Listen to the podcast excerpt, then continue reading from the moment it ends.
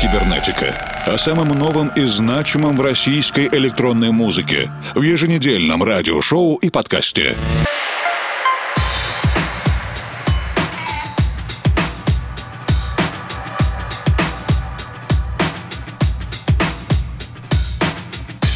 Вечер, дорогие друзья. Да, у нас новая заставка, потому что начался 12 сезон русской кибернетики. Меня зовут Евгений Свалов, Формал, и начать сегодняшнюю программу я хотел бы со слов благодарности всем, кто поздравил нас с 11-летием и продолжает оставаться в числе наших слушателей и единомышленников. К нашему огромному счастью, за много лет мы стали большой дружной семьей, и некоторые коллеги-музыканты подарили нам на 11-летие виниловые пластинки в нашу фонотеку, потому что когда-то мы уйдем, а фонотека останется. Прямо сейчас с винила звучит трек Strange Dance Макса Лязгина и Евгения Хуго Бита. Это первый виниловый релиз Stamp Art.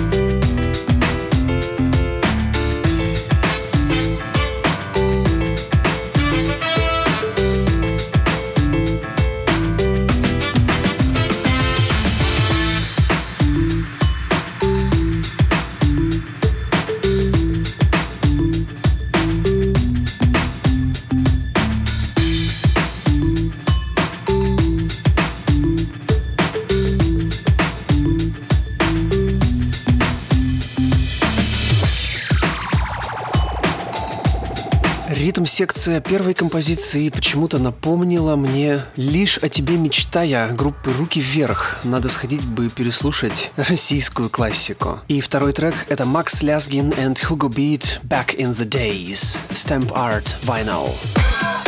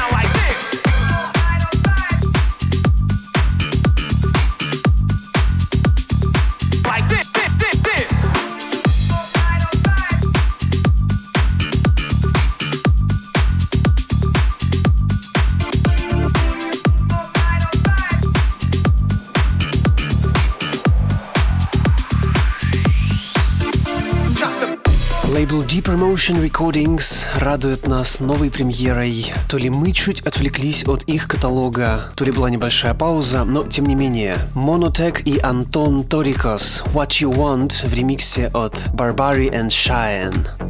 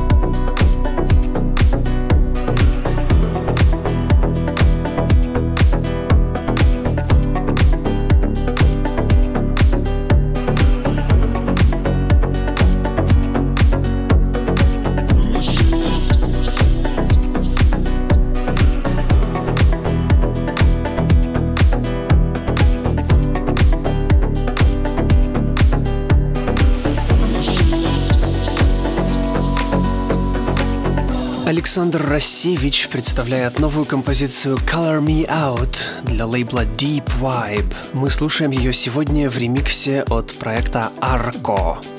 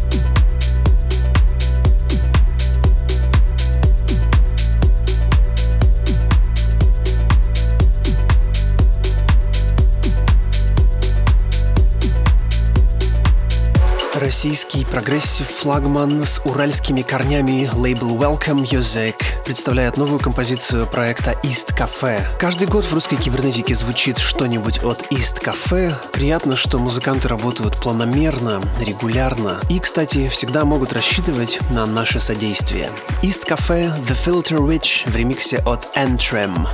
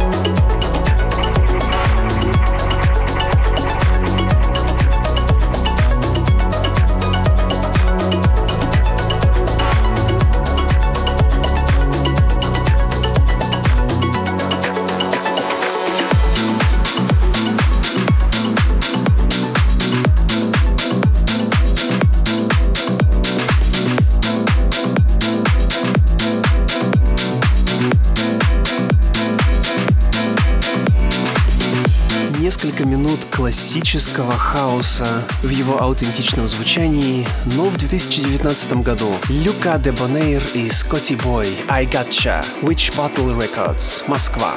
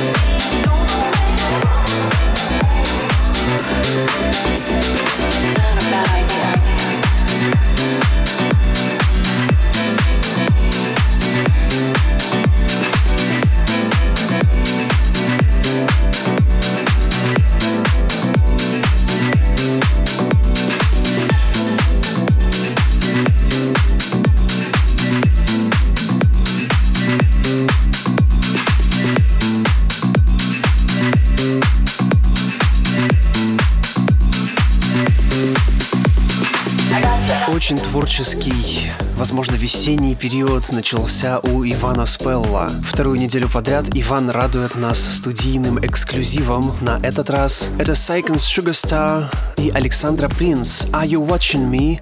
Приватном миксе Ивана Спелла. Лет 10 назад мне доводилось выступать с открывающими формал диджей-сетами и перед Psychons Sugarstar, и перед Александрой Принц, которая представляла лайв-вокал-шоу. И, если вы вдруг не знали, вокальную партию знаменитой песни «Nana Lonely» исполняет именно Александра Принц.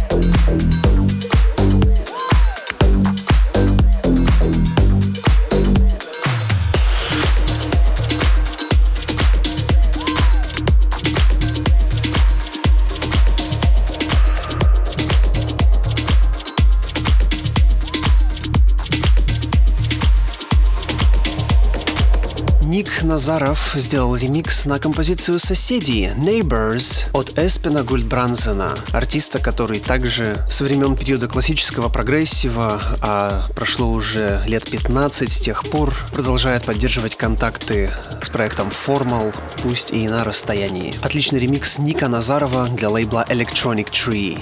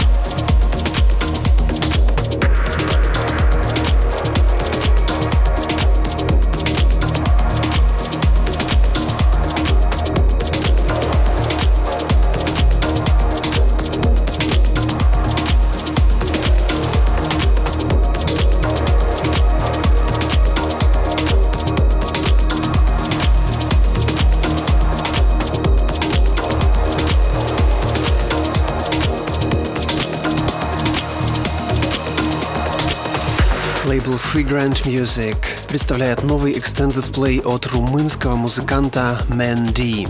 Трек называется Love is Love, любовь — это любовь, а мы добавим, что Pain is Pain, боль — это боль.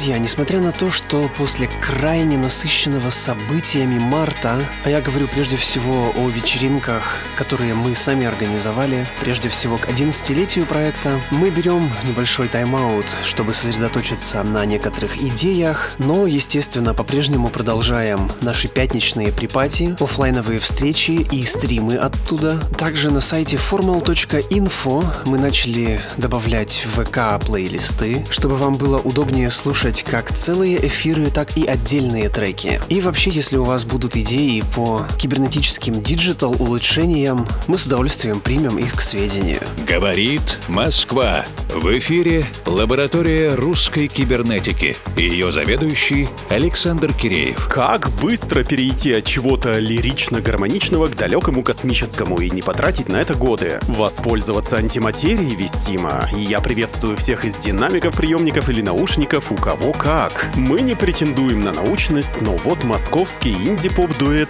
«Не солнце». Это Анастасия Косарева и Ира Смирнова. Вместе с продюсерами очень хорошо проштудировали все учебники по тому, как нужно максимально правильно создать хит-альбом, чтобы было и поп, и электро, и инди. О чем и как петь, каким должен быть tone of voice, какие нужно использовать музыкальные приемчики для того, чтобы сдать этот экзамен и угодить максимально максимально въедливому слушателю. И вот, кстати, недавно прочитал у одного ворчливого музыкального критика, что настоящий музыкальный журналист не должен передавать свои эмоции от песни через сравнение, не должен использовать прилагательные и подробно описывать музыку. В целом это, конечно, чушь, да и я не претендую, но в данном случае осознанно воздержусь от проведения параллелей и акцентах на деталях. Ведь у каждого из вас свой багаж музыкальных паттернов, и чем он больше, тем больше вы найдете отсылок. Давайте поиграем в эту игру вместе с проектом «Не солнце» на примере композиции «Сладкая тоска». И, кажется, зачет барышни стали.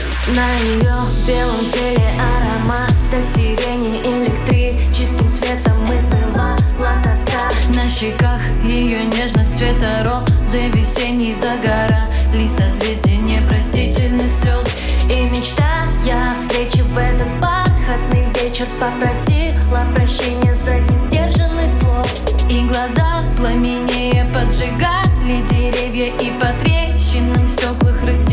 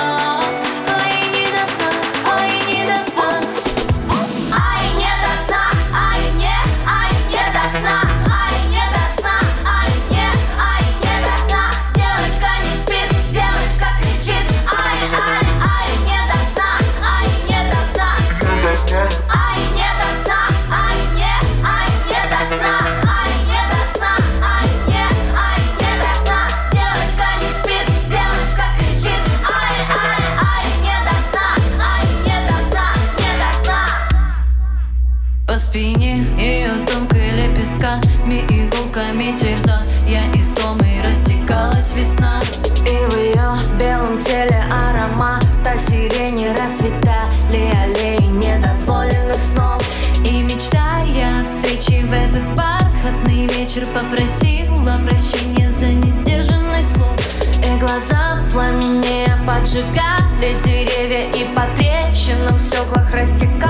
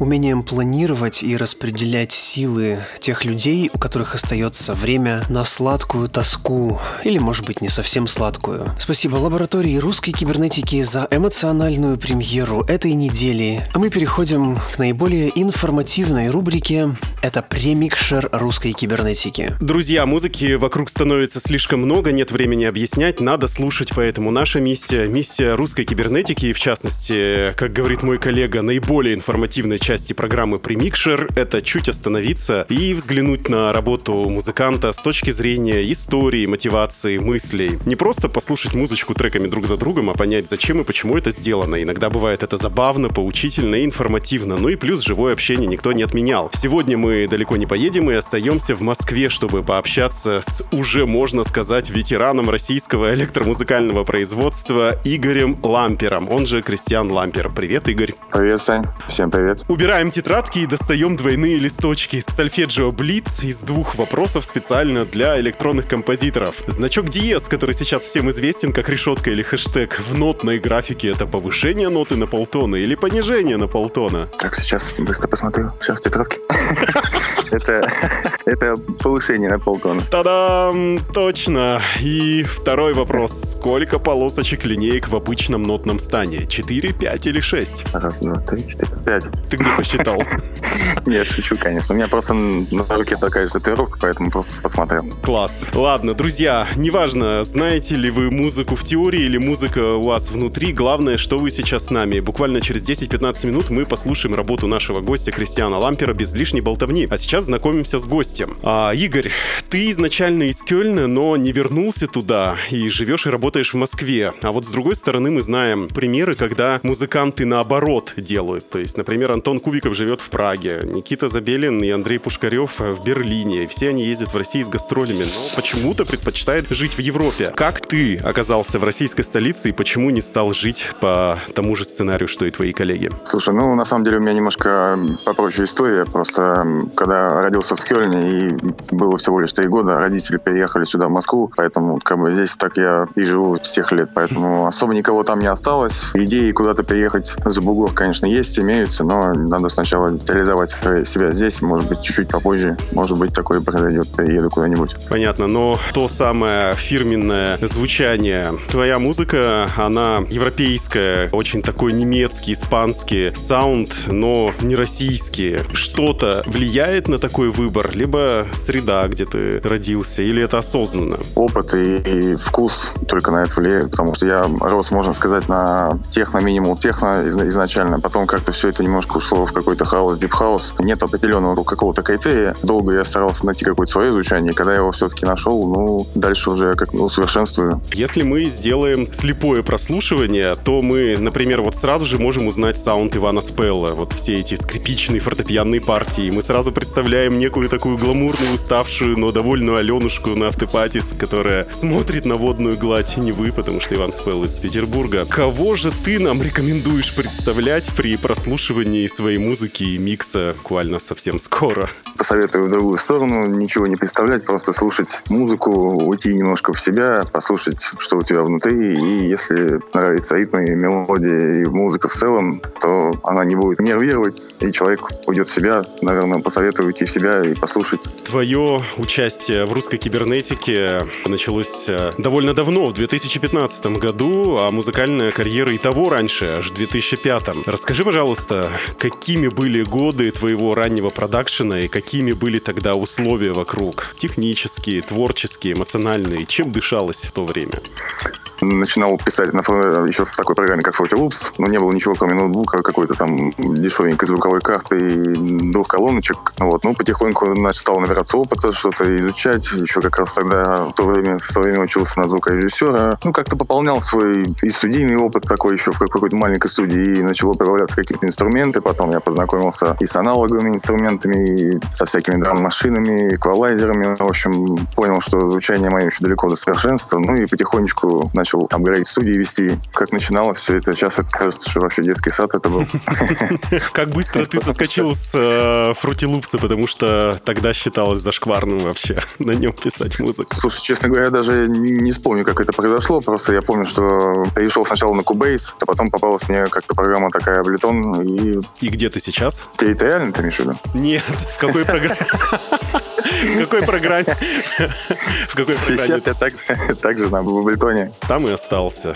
Хорошо. Я начинающий молодой продюсер, во мне играет музыка. Я хочу срочно начать писать что-то свое. Можешь рассказать мне, в чем кардинальная разница между продакшеном с нуля сейчас и 14 лет назад? Из чего мне начать? Только опыт, потому что пока ты сам чего-то не пройдешь, пока не поймешь, пока здесь не тыкнешь, там не поймешь, как это сделать, тот или иной звук, который тебе хочется или нравится. Пока ты сам это не пройдешь, никакие советы, я считаю, тебе особо сильно не помогут, не продвинут тебя, пока ты все это сам не реализуешь, в общем, свой потенциал. Друзья, я напоминаю, что в ваших колонках мини-ток-шоу «Примикшер русской кибернетики» у нас в гостях московский музыкальный продюсер и диджей Кристиан Лампер. Сейчас мы с ним кратко общаемся, ну а уже в начале следующего часа послушаем целиком его гостевую работу без лишней болтовни. И вот такой дискуссионный вопрос. В чем разница происходящего в диджейке на танцполах в России и Европе? Поясню свой вопрос. У каждого нашего гостя есть свои ощущения. Кто-то говорит, что у нас до сих пор любят подходить к диджею и просить поставить что-то повеселее, включить свою музыку. Некоторые даже деньги дают. А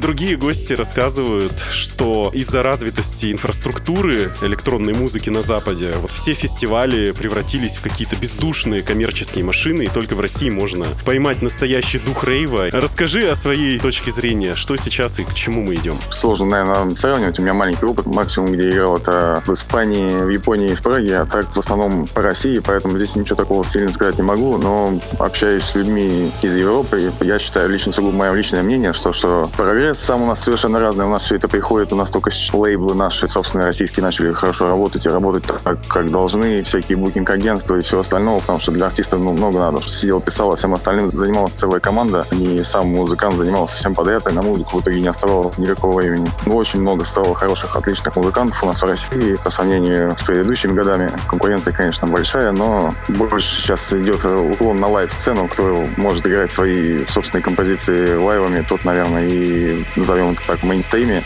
Один из наших э, гостей рассказывал то, что самопродвижение и вот эта вся инфраструктура у него отнимает до 90% времени, которое он тратит вообще, в принципе, на музыку, на искусство.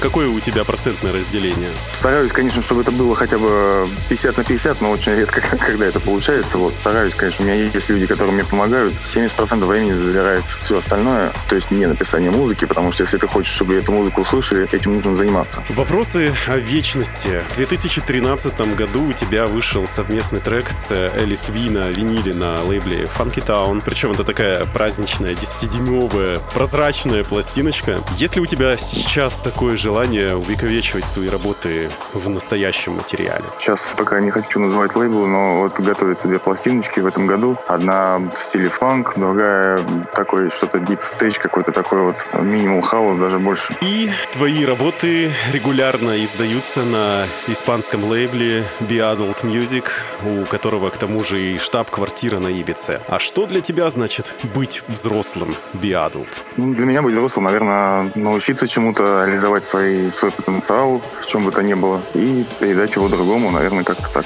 Рубрика «Музыкальная посылка», в которой наши гости общаются друг с другом, но посредственно через русскую кибернетику. И смысл таков, что ты отвечаешь на вопрос предыдущего гостя программы и задаешь волнующий вопрос нашему следующему визитеру. Тебе вопрос поступил не из таких далеких краев, как у нас иногда бывает, э, от московского джаз-хоп продюсера Михаила Серегина из проекта Low Mic. И вопрос таков, как ты думаешь, наступит ли такой момент, когда прекратится смешение разных стилей в музыке, когда все уже создастся и ничего нового уже нельзя будет придумать? Интересный вопрос. Ну, я думаю, что такого никогда не настанет, потому что музыка есть музыка, есть, э, если взять, допустим, те же какие-то и классику, и какие-то произведения, которые уже очень много лет, и люди до сих пор их слушают. Всегда есть человек индивидуальный, который разрывает какие-то там звуковые рамки, использует тот или иной инструмент не так, как он звучал раньше, поэтому всегда все это будет добавляться. Возможно, просто смешаются какие-то стили, какой-нибудь, кажется, стили эти несовместимы, а они в итоге кто-то их совместит и создаться какой-то новый жанр. Поэтому я думаю, такого не будет никогда. А тебе приходит вообще в голову какое-то такое стилистическое смешение, которое ты раньше думал, ну такого никогда не будет, а тут вдруг, оп,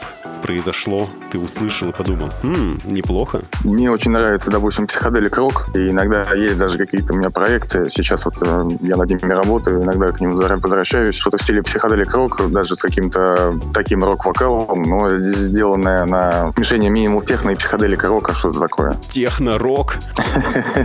Я должен это спросить. Рок умер или рок жив? Рок жив, конечно. Хорошо, и чтобы продолжить цепочку, задай волнующий тебя вопрос нашему следующему гостю.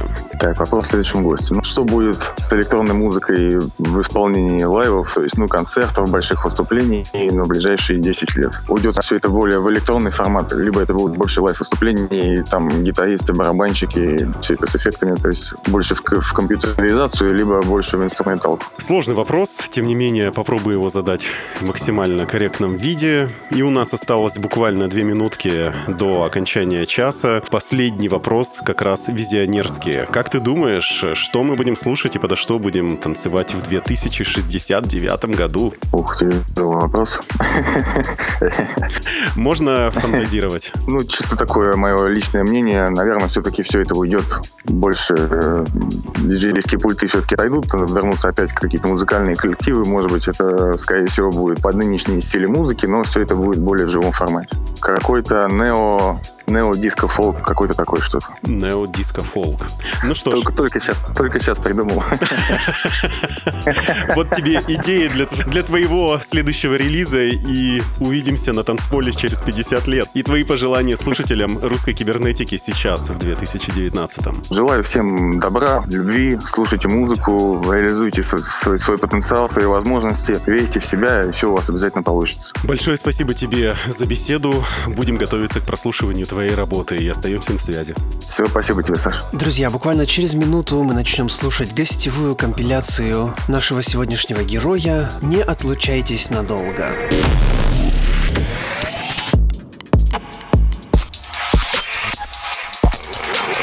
«Русская кибернетика». О самом новом и значимом в российской электронной музыке. В еженедельном радиошоу и подкасте.